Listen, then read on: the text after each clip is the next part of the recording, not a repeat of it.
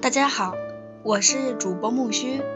今天我们所要分享的是《动画笔记》第六十三篇《福都希特拉克》，访问俄罗斯著名动画导演福多希特拉克。文字来自于中国台湾的余维正。感谢你的收听。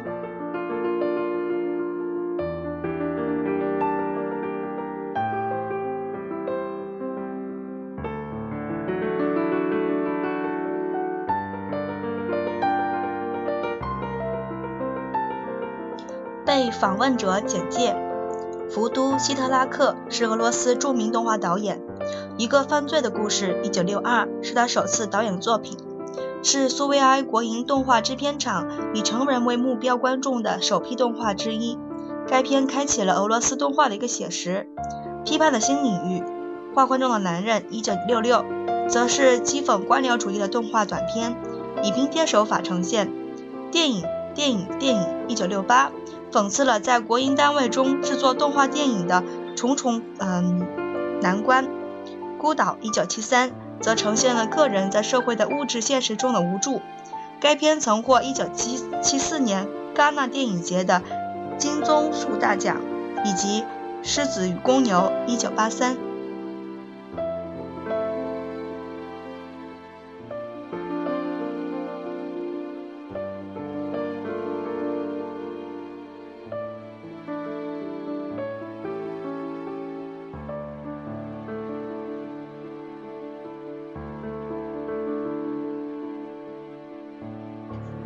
一九七六年，初次探访苏联，摸索到了苏联国营动画制片厂的门口，却不得其门而入，因为当时在共产体制下，无人引荐是不可能进入任何官方单位的。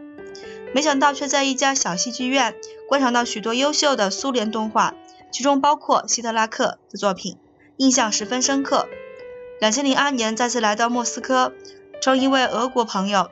当时在南艺大任客座教授的玛丽娜女士引荐下，终于得偿夙愿，有机会拜访苏联国营动画制片厂。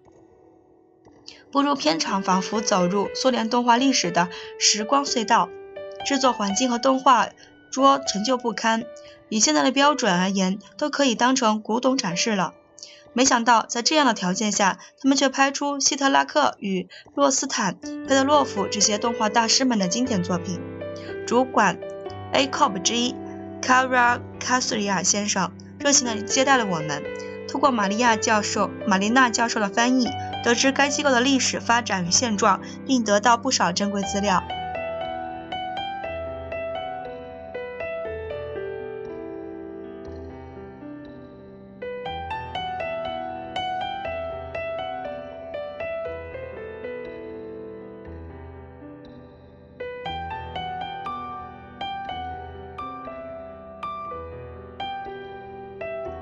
后来，我终于在著名的独立动画影展 （Cultural Animation Festival） 上面见到许多最新完成的俄国、东欧作品、动画作品，还如愿访问到许多国际级的动画大师，包括尤里·洛斯坦、亚历山大·佩特洛夫，远从加拿大来赴会的弗勒弗列德瑞克贝克等人。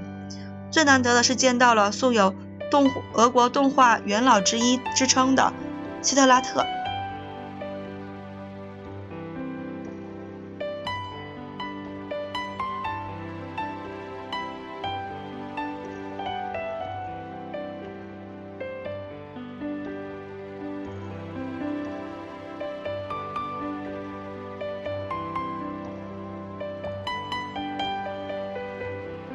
初次见到希特拉特时有点不安，他看起来就像地道的，嗯，俄国人，颇为严肃，一口而一口的流利的英文却使我感到意外。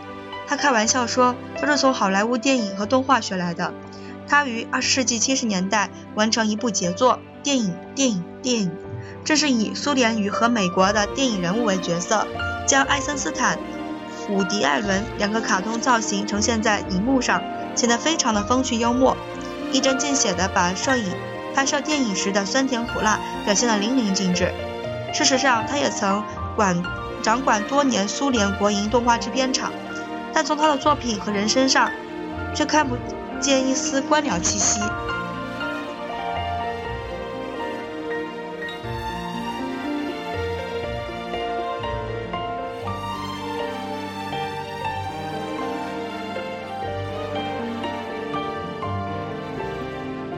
您的作品是否受到好莱坞电影和迪士尼卡通的影响？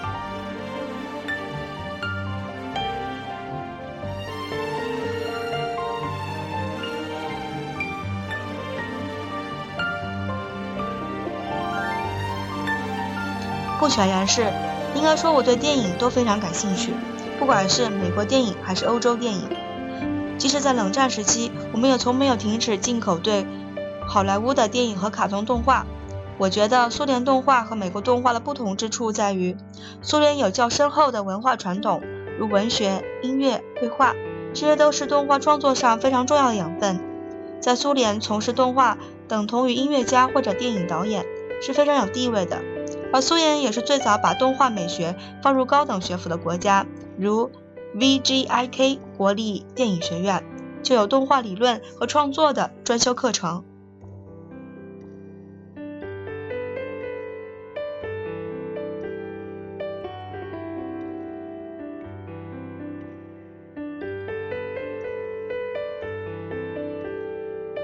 苏美。两大国在动画方面的发展颇为相像，却有着截然不同的结果。您认为在美学和技法上有什么不同之处？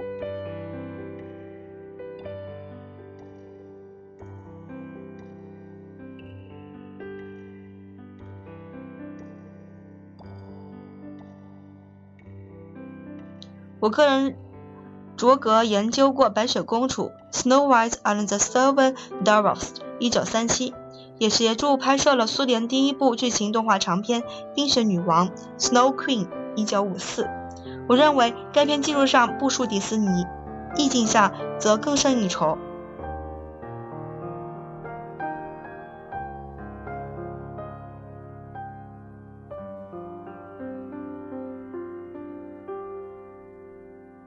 以手绘动画而言，素描的功力、严谨的构图都是表现要点。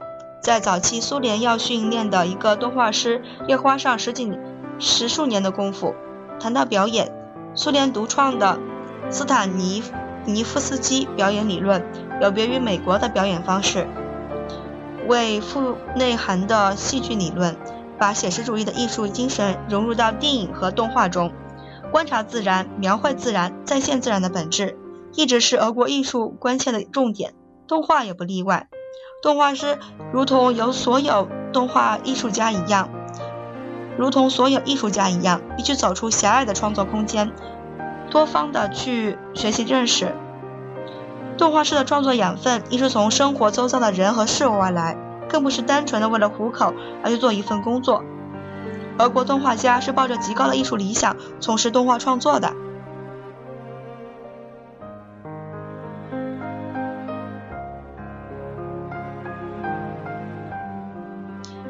六十三篇动画笔记，福多希特拉克就分享到这儿了，感谢你的收听。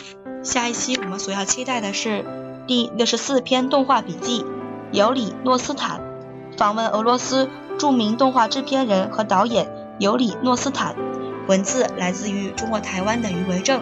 感谢你的收听，我们下期再见，谢谢。